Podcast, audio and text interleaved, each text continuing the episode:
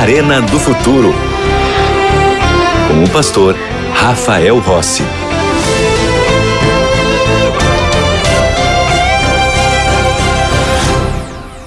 O Arena do Futuro já está de volta e eu tenho aqui nas minhas mãos um estudo bíblico novo, espetacular, que você pode ter também.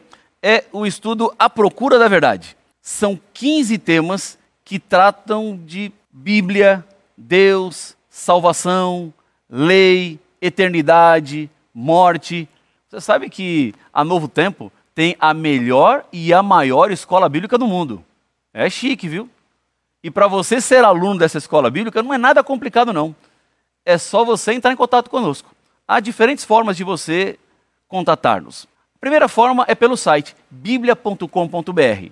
Vai fazer um pequeno cadastro e lá você vai ter acesso ao estudo A Procura da Verdade e outros estudos mais que a Novo Tempo oferece para você gratuitamente. E há também a forma do telefone 12 21 27 31 21. É só ligar para nós, lembrando que esse telefone funciona de segunda a sexta-feira apenas no horário comercial, ok? Vamos então ao tema de hoje.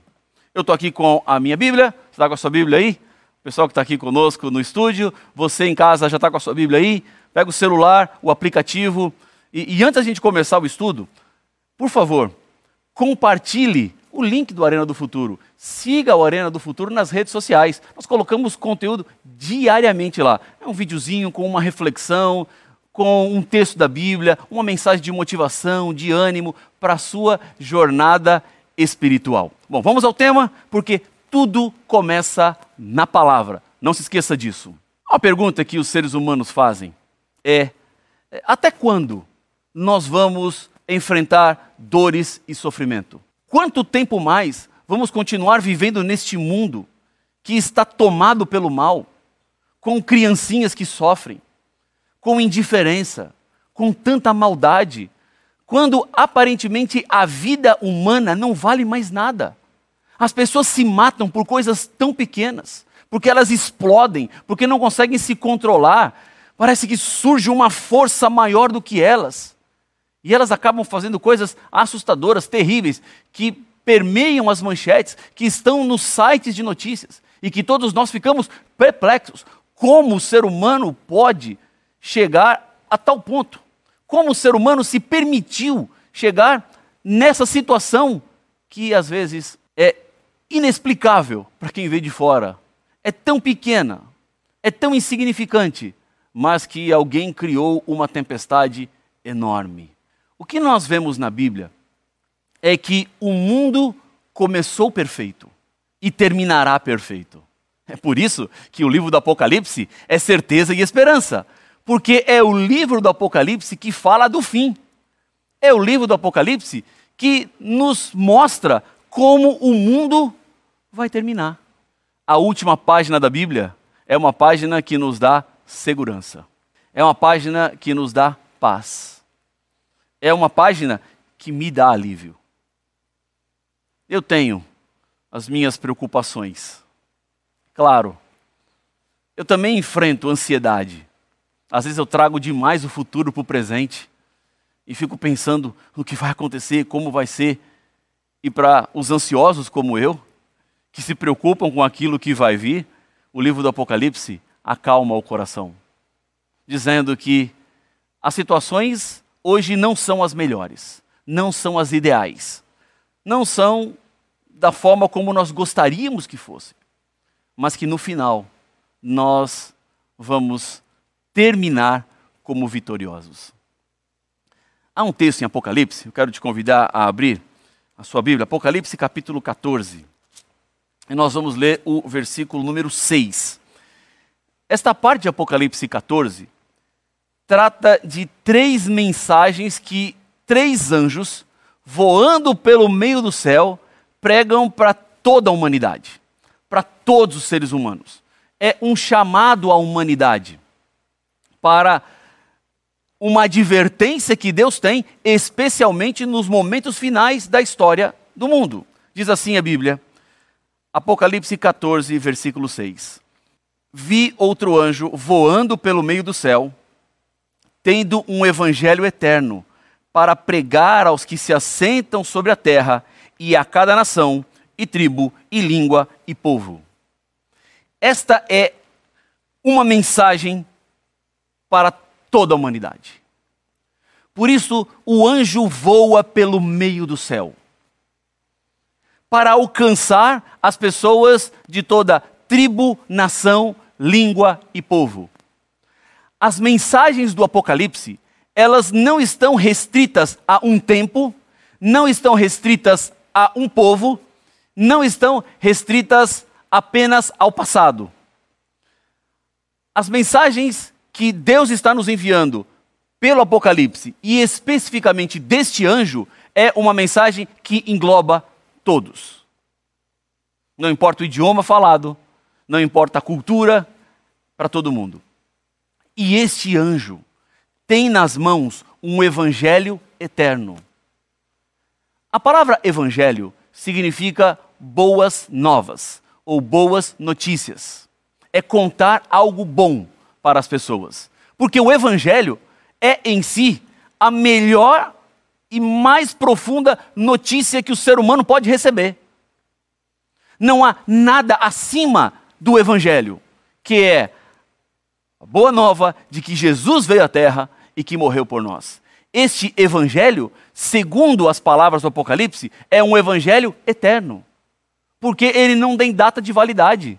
Ele começou com Cristo Jesus e se estenderá por toda a eternidade.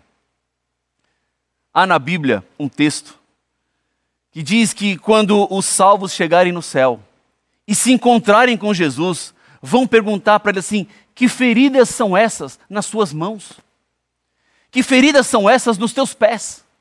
Quem são essas pessoas? São aqueles que morreram antes da vinda de Jesus? São aqueles que morreram antes de saber o que aconteceu na cruz? E Jesus vai responder: essas feridas são feridas com que fui ferido por causa dos meus amigos, por causa daqueles que eu busquei para salvar. Este é o Evangelho eterno, pregado para todo mundo.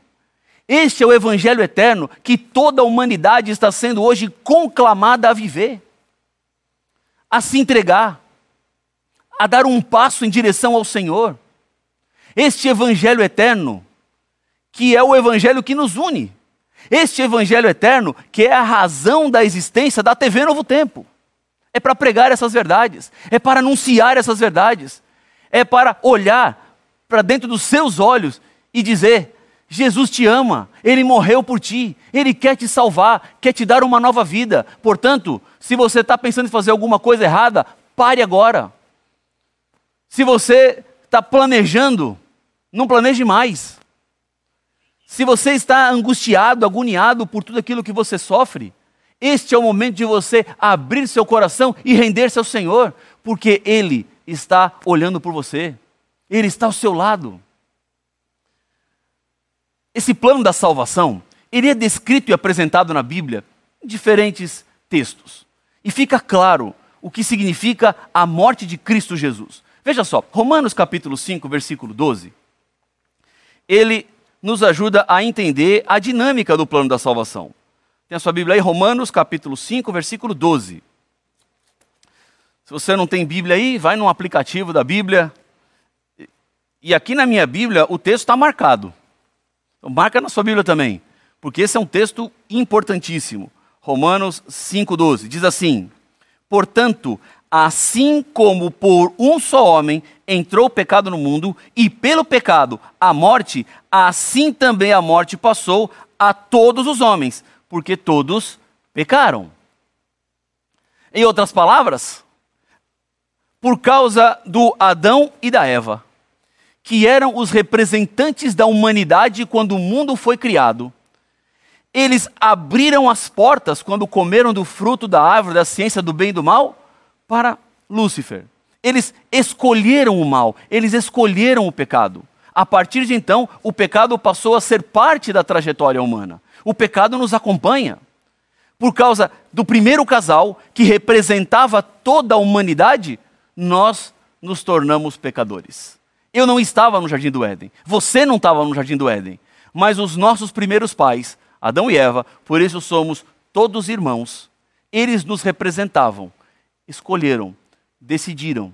O pecado entra na humanidade.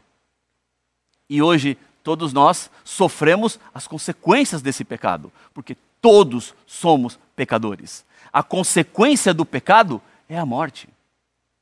Mas Deus nos ama, e por nos amar, Deus não poderia ficar indiferente ao ser humano que caminha para o precipício. É como se você tivesse alguém que você ama, e ama muito. E essa pessoa começa a caminhar em direção a um, uma ponte que está quebrada.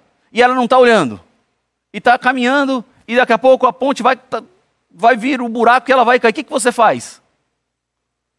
Você grita: Não, ei, ei, não vai, não segue. Cuidado, olha aí, a ponte vai cair, está quebrada. Você adverte as pessoas. O que nós estamos encontrando aqui em Apocalipse 14 é exatamente isso. O ser humano é pecador e caminha para a destruição. E o que Deus está fazendo é gritando, literalmente, para o ser humano: não continue nesse caminho, não siga por aí. Isso vai terminar na sua morte e você não precisa morrer. Cuidado, há perigo à frente no seu caminho. Volte daí, saia daí, venha para os meus caminhos, se renda, se entregue. Não permita ser levado por suas paixões, pelos seus desejos. Mas Mude de vida e mude agora. Eu li certa vez que numa batalha, Napoleão Bonaparte estava comentando com os seus generais que naquela batalha ele não tinha perdido ninguém de importância. Em outras palavras, morreram alguns, mas os que morreram não eram importantes. O mesmo não acontece com Deus. Para Deus, cada pessoa é importante. Cada ser humano importa. E se estamos indo para a morte, se estamos indo para a destruição, Ele nos adverte e nos chama para vivermos o verdadeiro Evangelho. O Evangelho eterno, que é o Evangelho da salvação. Há um texto na Bíblia que é um texto clássico. Todos nós que estamos aqui no estúdio, e você que está em casa, provavelmente sabe de cor. O texto de João 3,16, que diz assim: Porque Deus amou o mundo de tal maneira que deu seu Filho unigênito, para que todo aquele que nele crê não pereça, mas tenha a vida eterna. O que significa isso? Que o ser humano deveria morrer pelos seus pecados. O pecado nos afasta de Deus.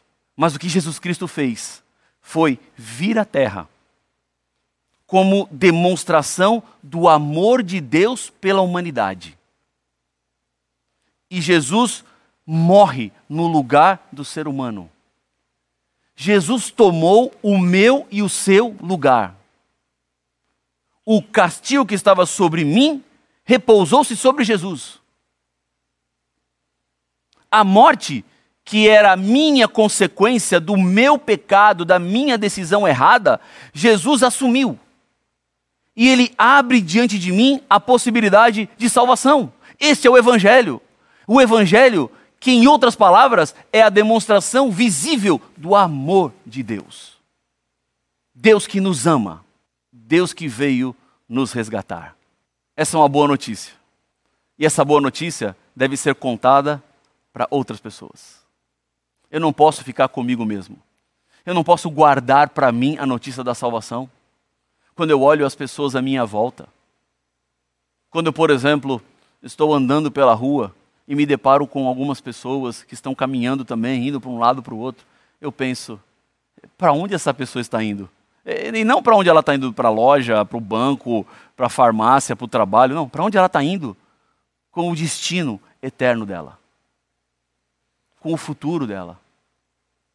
Nós temos formas de advertir as pessoas, temos formas de conclamar as pessoas que estão à nossa volta, temos formas de apelar a essas pessoas, porque nós conhecemos uma mensagem de transformação. Deus amou as pessoas de tal maneira que veio à terra assumir a morte em nosso lugar. Mas deixa eu te dizer uma coisa: a morte de Jesus somente funcionará para mim como substitutiva da minha morte se eu aceitar. Porque se eu não aceitar a morte de Jesus no meu lugar, eu terei que morrer pelo meu pecado. A morte é minha. Só que a morte não precisa ser sua, porque Cristo já morreu. E Ele nos dá agora chances de termos a salvação. É difícil ser salvo? Não. É complicado ser salvo? Não. A dificuldade toda estava com Deus. Ele já fez a parte mais difícil que for vir à terra e viver uma vida sem pecado. Agora, a vida de Jesus não era uma vida de cartas marcadas, não.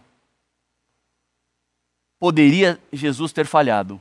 Jesus poderia ter pecado. Porque, como um ser humano, estava sujeito às tentações, estava sujeito ao diabo.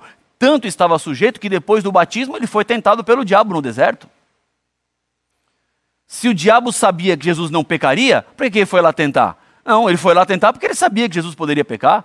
Ele foi lá tentar porque sabia que poderia ter dado errado, Jesus poderia falhar, mas Jesus não falhou. Foi um preço pago enorme por Cristo Jesus. Em um momento antes da sua crucifixão, ele chegou a suar sangue. De tanta angústia que ele estava passando. Aquilo era real, aquilo era visível. Quando Jesus falou assim: tenho sede, na cruz, ele estava com sede mesmo.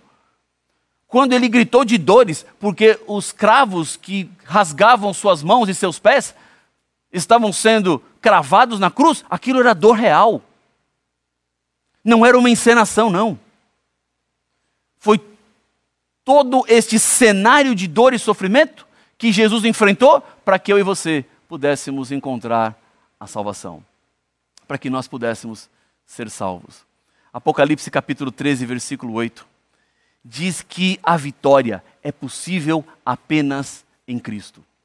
Ele é quem nos faz vencedores. Jesus que decidiu morrer por nós antes da fundação do mundo. Antes que o mundo fosse mundo, antes que o mundo fosse criado, Jesus assumiu o papel de ser o nosso resgatador. E ele escreve o nosso nome no livro da vida do Cordeiro. E o que escreve o nosso nome no livro da vida do Cordeiro é o próprio sangue de Jesus. Jesus assumiu uma culpa que não era dele. Ele faz uma troca. É uma troca injusta, é bem verdade. Mas essa é a troca que Deus propõe. Ele nos comprou pelo seu sangue e nos libertou dos nossos pecados. E o que eu preciso fazer para me salvar? Três passos para a sua salvação. Eu quero ler com você três versos bíblicos. E nesses três versos nós vamos encontrar basicamente o que você precisa fazer. O primeiro é Atos capítulo 16, versículo 31. Vamos para Atos capítulo 16 e o versículo 31. Já encontrou em sua Bíblia? Atos 16, 31. Nós vamos à Bíblia, você lembra, tudo começa na palavra. Diz assim: Creia no Senhor Jesus e será salvo, tu e tua casa. O primeiro passo para a salvação é crer em Jesus. Ora, veja, crer não é a mesma coisa que saber que ele existe. Saber que Deus existe é uma coisa, e crer em Deus é outra coisa. Veja só. Satanás sabe que Deus existe? Sabe. Mais do que nós. Porque ele viveu lá no céu com Deus. Então ele sabe. Agora, ele crê em Deus? Não, ele não crê em Deus. Ele sabe que Deus existe, mas ele não crê. Crer é confiar em Deus. Crer é mais do que saber da existência. Há muitas pessoas que falam assim: não, eu creio em Deus. Crê mesmo? Se você crê em Deus, uma das demonstrações da crença é viver de acordo com aquilo que Deus te pede. Se você não vive como Deus pede para você viver, você não crê. Você, ah, pastor, mas ninguém é perfeito. Eu não vou conseguir viver exatamente como Deus pede na Bíblia. Eu não estou falando em perfeição, não. Eu não estou falando em ser uma pessoa sem pecado. Eu não estou falando em ser uma pessoa que vai ser irrepreensível. uma pessoa que não vai cometer nenhuma falha. Não estou dizendo nada disso, não, porque somos falhos e pecadores. E vamos levar essa condição até a volta de Jesus. Quando, num abrir e fechar de olhos, nós seremos completamente transformados.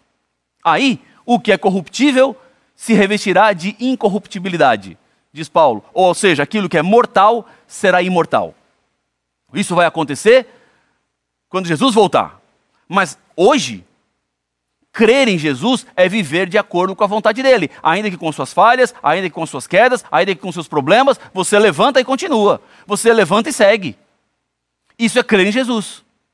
Se você crê em Jesus, você precisa viver de acordo com a palavra dele.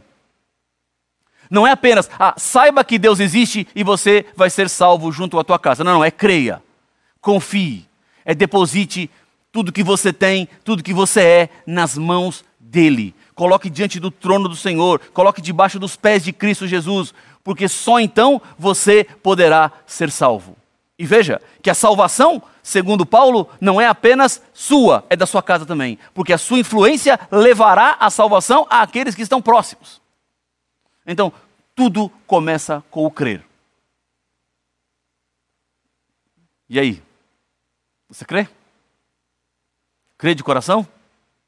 Então levanta a mão e fala assim: Eu creio.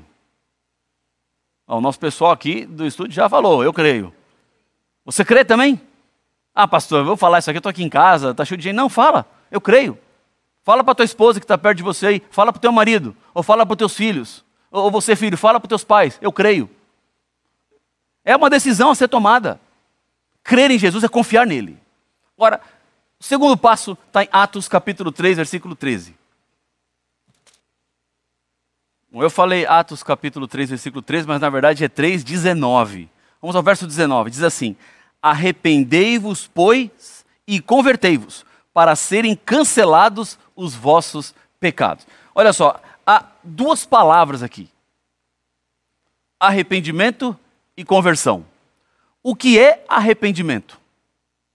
É quando você se depara com algo equivocado que fez e sente no coração que não deveria ter feito aquilo. E o que você gostaria é voltar no tempo para não fazer aquilo de novo, porque você já sabe a consequência equivocada que aquilo trouxe a você. Arrependimento tem a ver com mudança de mente, tem a ver com a ideia de não querer repetir o mesmo ato. Isso é arrepender-se. O ser humano, ele se arrepende quando ele toma consciência do seu pecado, sabe que aquilo ali que ele fez não estava certo, e ele busca agora forças para não repetir, para não cair de novo. Pode o ser humano cair em um pecado que já se arrependeu? Claro que pode, porque nós somos seres humanos. E a gente continua, às vezes, caindo em pecados e recaindo e caindo outra vez, porque somos falhos, mas a graça nos alcança. O que importa para esse momento do nosso estudo é qual é o sentimento que entra no seu coração quando você se equivoca. Arrepender-se é buscar forças em Deus para não cair de novo, para não fazer de novo. É a consciência quando o Espírito Santo toca no seu coração e lhe sensibiliza para aquilo que você fez. Ele te convence do pecado, ele te convence da justiça, ele te convence do juízo. Então, deparado com o pecado, você se arrepende. Errei, não deveria ter feito isso. Agora, é só arrepender? A segunda palavra fala: convertei-vos. E converter é mudança de direção. Então, arrependimento é mudança de mente. E conversão é mudança de direção. É como você está dirigindo o seu carro. E aí você tem que fazer uma conversão. O que é essa conversão? É mudar o sentido, é mudar a direção. E algumas das conversões podem ser à esquerda, outras conversões à direita, ou conversões para outra direção. A gente fala em U. Faz um U. Qual é o tipo de conversão que você precisa fazer na dinâmica da salvação? Qualquer uma das três. Depende do sentido que você está indo. Depende do rumo que você está dando para a sua história. Depende do rumo que você está dando para sua existência. Há conversões que são dramáticas. Há pessoas que estavam caminhando numa direção, literalmente numa direção, e Deus fala assim: não, não, não, não, não é por aí, é do outro lado. Aí a pessoa tem que virar e ir para o outro lado. Agora, às vezes, às vezes que a pessoa está caminhando aqui, Deus fala assim, ó, vai para a esquerda. Aí vai. Ó, vai para a direita. Vai para a direita. As pessoas decidem de acordo com o chamado de Deus e a sua situação. Mas para salvação você precisa primeiro crer. E crer é confiar. Depois você precisa arrepender-se e se converter. Então é a consciência do pecado e a mudança de rota para não viver no pecado. O ser humano é pecador, mas ele também não deve se alimentar do pecado e viver pecando. Agora, último, último passo. Vamos aqui para o livro de 1 João, já no finalzinho da Bíblia, 1,9. 1 João 1,9. Diz assim a Bíblia: Se confessarmos os nossos pecados, Ele é fiel e justo para nos perdoar os pecados e nos purificar de toda injustiça. Então, é crer, arrepender e confessar os pecados. São os três passos para a salvação. Está você disposto, nesse momento, a entregar sua vida e seu coração para Jesus? Se sim, feche os olhos e ore comigo. Pai de amor, Deus querido, obrigado pelos passos que temos para a salvação. Ajuda-nos a crer, ajuda-nos a nos arrependermos e ajuda a, no, a nós confessarmos nossos pecados a Ti, para que sejamos purificados, para que sejamos restaurados, para que a nossa vida seja uma nova vida. Abençoa cada pessoa que ora comigo nesse momento, é, que é o que eu lhe peço no nome de Jesus. Amém. O Orando do Futuro termina agora. A gente se vê no nosso próximo encontro. Que Deus abençoe vocês que estiveram aqui e você que está conosco na TV Novo Tempo.